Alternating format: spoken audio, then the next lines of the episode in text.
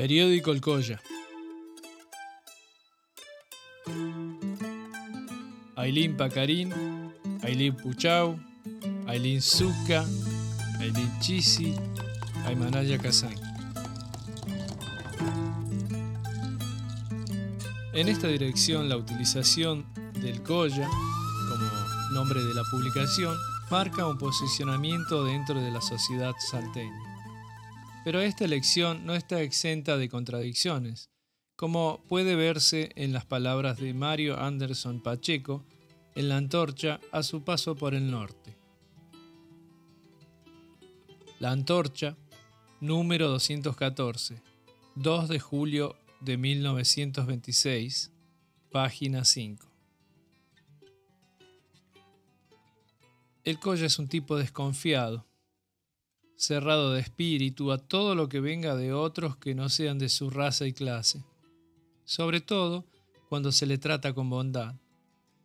Se inclina a la fuerza sin entregarse nunca. Tiene la psicología de los vencidos, obedece al látigo, pero no entra ni ama lo que está impuesto. Al contrario, odia. Cuando lo traiciona lo hace por venganza, por desquite. Cuando sufre el castigo se ahoga en su impotencia en el vicio y se consuela del castigo busca el olvido de sí mismo en una dolorosa renunciación de sus derechos de hombre. Bebe hasta hartarse, o se deja morir de hambre en los ranchos y en los caminos. A veces lo abandona todo, sea hombre o mujer, hijos, padres, casas, trabajo, para entregarse al alcohol o a la coca y a la a la prostitución. Pero el Colla, a pesar del mal acumulado en sus entrañas, del enorme peso de su tragedia de vencido, impotente y viciado, es un tipo inteligente y perspicaz. Rumbo a la Quiaca, a través de la línea férrea, vamos descubriendo esta doliente población, es el extraño producto del autóctono domesticado sometido al capitalismo y al Estado, azotado por el hambre, las tareas brutales y la extensión de los vicios. A ambos lados de la vía férrea a esto que llaman pueblos, sentadas en el suelo masticando coca, contemplamos un montón de mujeres y niños completamente sucios, que esperan a la venta de sus miserables productos consistentes en manojos de tabaco, picantes, tomates y una durísima comida elaborada allí mismo, hedionda y repugnante, dada a precios irrisorios. Adentrándose un poco más, aparece la población masculina, medio idiota, vestida de harapos y en las mismas miserables condiciones. Es casi imposible permanecer en los trenes por su fetidez al olor de cada uno de los viajeros. Sus vestidos no se los sacan por meses enteros. Se agrega la exhalación de sus cuerpos. En un rincón, niños y mayores hacen sus necesidades y el suelo está lleno de escupitajos sanguinolentos y resto de coca y acullico. Esta es la imagen trazada por el militante anarquista Anderson Pacheco no es enaltecedora ni descriptiva de posibles compañeros de lucha. Sin embargo, la publicación elige el nombre de este pueblo y nos conduce a preguntarnos si esto solo trasluce la intención de interpelar a este sector de trabajadores o ya indica la presencia de los mismos en el anarquismo salteño.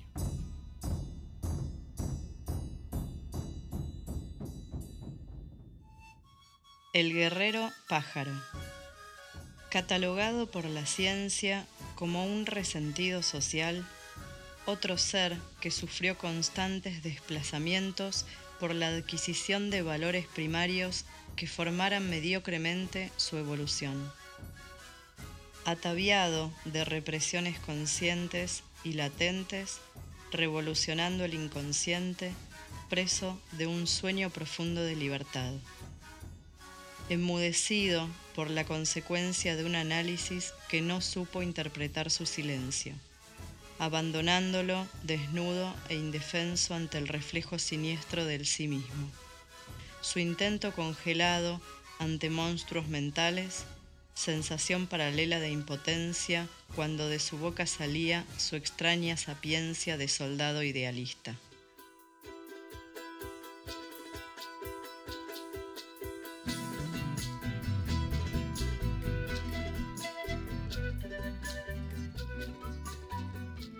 Bienvenidos al periódico El Coy.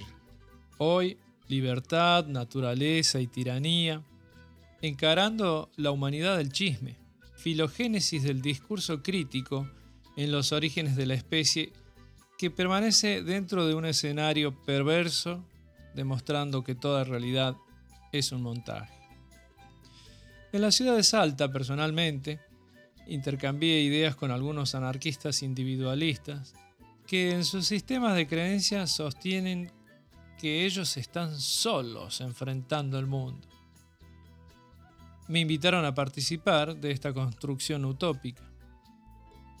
Pero poco a poco me fui dando cuenta que me había convertido en una suerte de sponsor, financiando una lucha individual, egocéntrica y totalmente explotadora tan manipuladora y ventajera al punto tal que contribuir ya era mi obligación.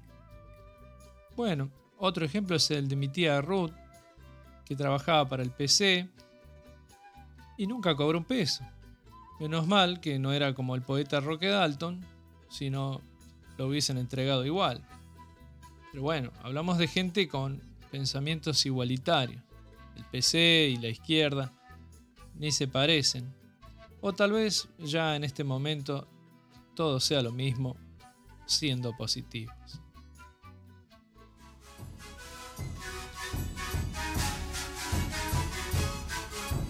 Un cuerpo etérico erosionado por la exposición constante al viento cruel de las corrientes del chisme, que lo golpeó hasta hacerlo enfurecer y rebautizar a la chusma taimada como el pueblo estiércol.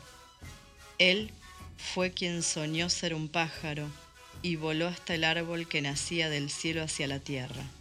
Desde la copa contempló la aldea y escuchó cada comentario de su misterio.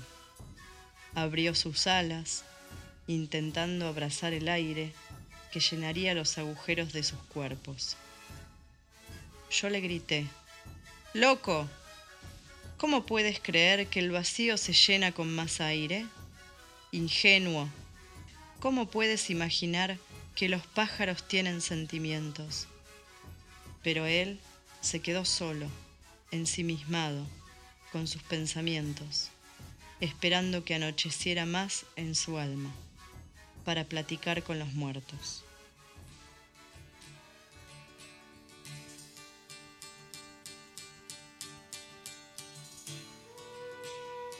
El positivismo es una corriente filosófica que afirma que el conocimiento proviene de la experiencia, a la vez que se obtiene, que se obtiene mediante el método científico.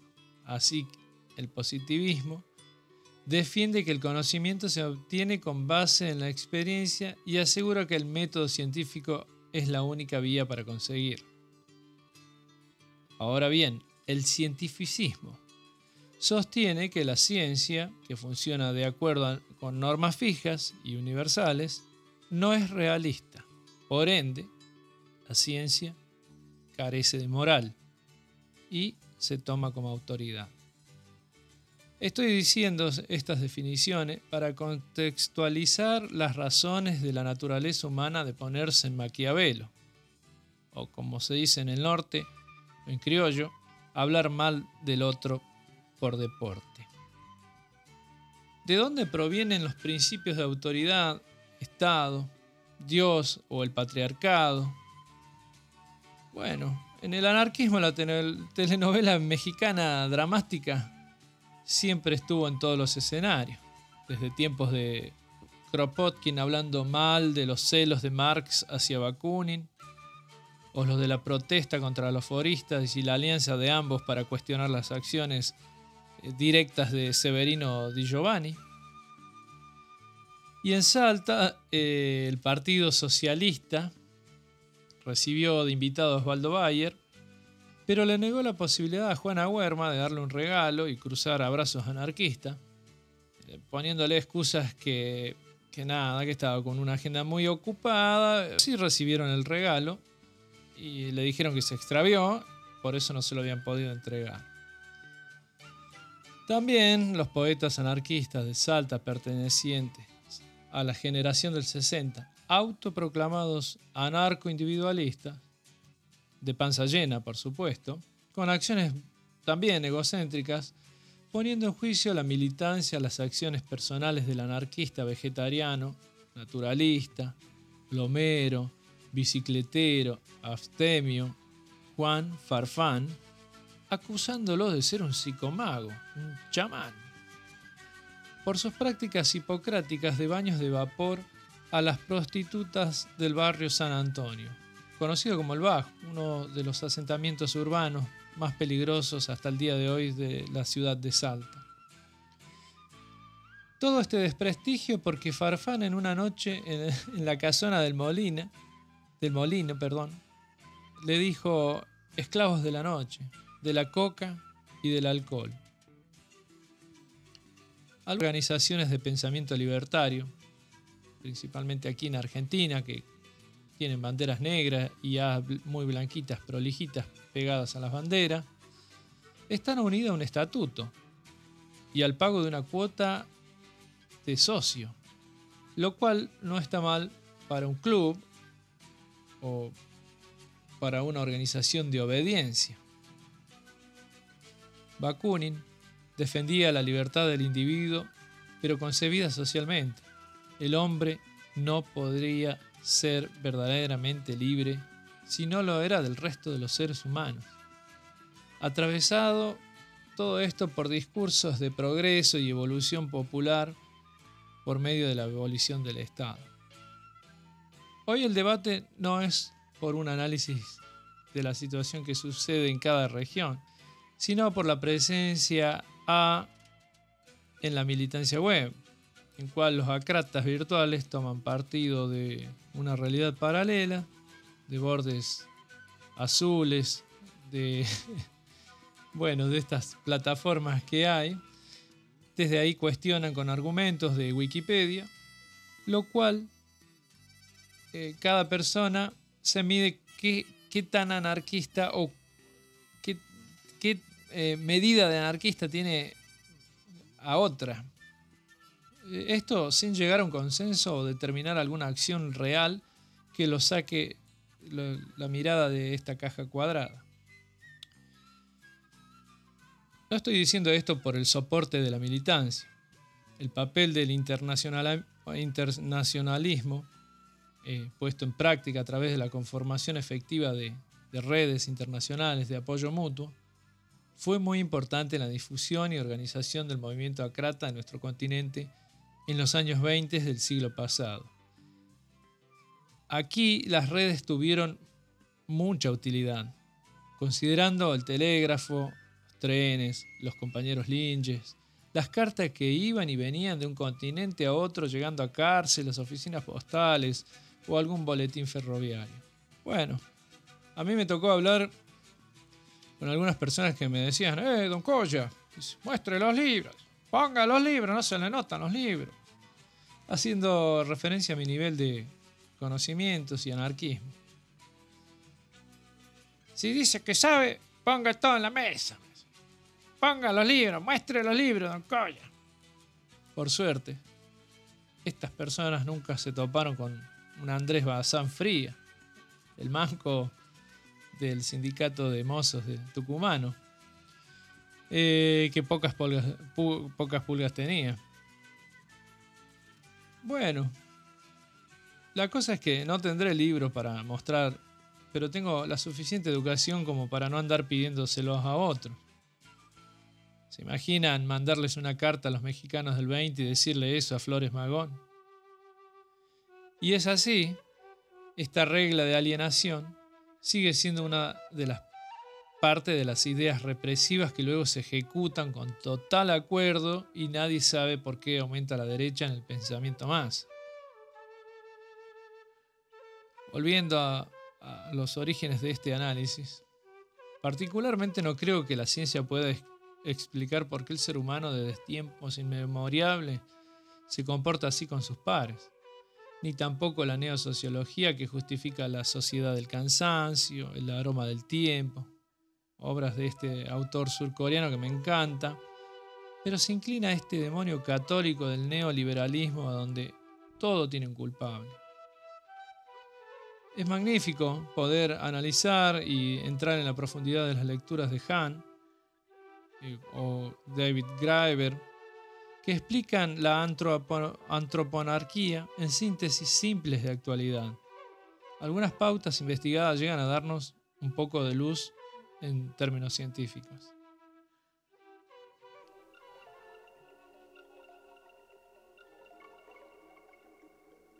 El ocaso enrojecía cada nube del firmamento. Las hojas doradas aplaudían al inclaudicable guerrero del tiempo. Yo me acerqué a la raíz del árbol para gritarle.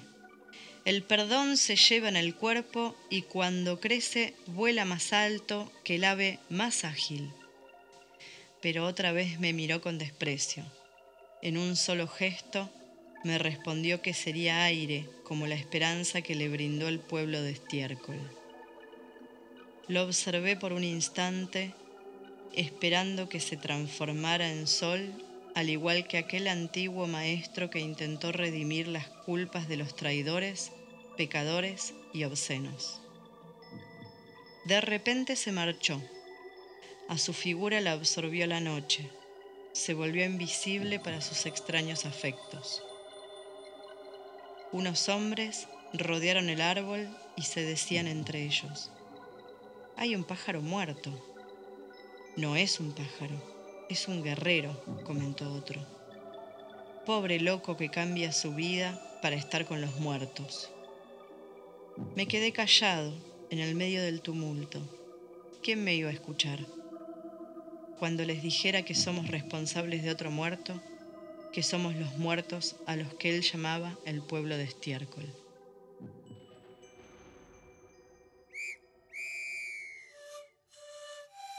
Hoy casi no hablo de mi biografía, le había prometido en joyas anteriores, pero tengo que continuar con esta este, idea de que no hay mundos perfectos. Y ya desde hace un tiempo se ha puesto de moda la expresión del lenguaje políticamente correcto. Lo deben haber escuchado por ahí. Que algunos pensadores con su irresistible avance está generando eso que ha venido a denominar la infantilización de la sociedad occidental. Esta expresión conlleva algo más que lo que deduce de su palabra. Supone una renuncia al libre discurso y al libre pensamiento la libertad ideológica y la libertad de expresión. Es lo mismo que decía Orwell en 1984. La libertad es el derecho de decir a la gente aquello que no quiere oír. La autoridad, en términos anarquistas, es desobedecer. El hombre es egoísta y, y funciona así, bajo principios individualistas. Bueno, esta sociedad ególatra, inmadura, dio lugar a nuevos ídolos de postura selfie, a donde la gente no quiere envejecer, mostrando su lado hedonista con total soltura, formando una superstición de X y corazones. Pero lo gráfico nada más para mostrar en el entorno en donde se van cocinando las ideas. Las personas esas que toman valores filosóficos para construir mitos que le dan poder y ventaja, en cierta forma nosotros también tenemos pereza de cuestionar y criticar. Todo lo que se nos muestra es fácil. Que un cura nos lea el sermón por la televisión, o que un anarquista nos diga todo sobre la libertad mientras se come toda la comida de la mesa. Esta es la comodidad con la cual diezma un porcentaje del alma para todo aquel que nos saque de esta realidad del trabajo, de la rutina o el Truman Show egoísta.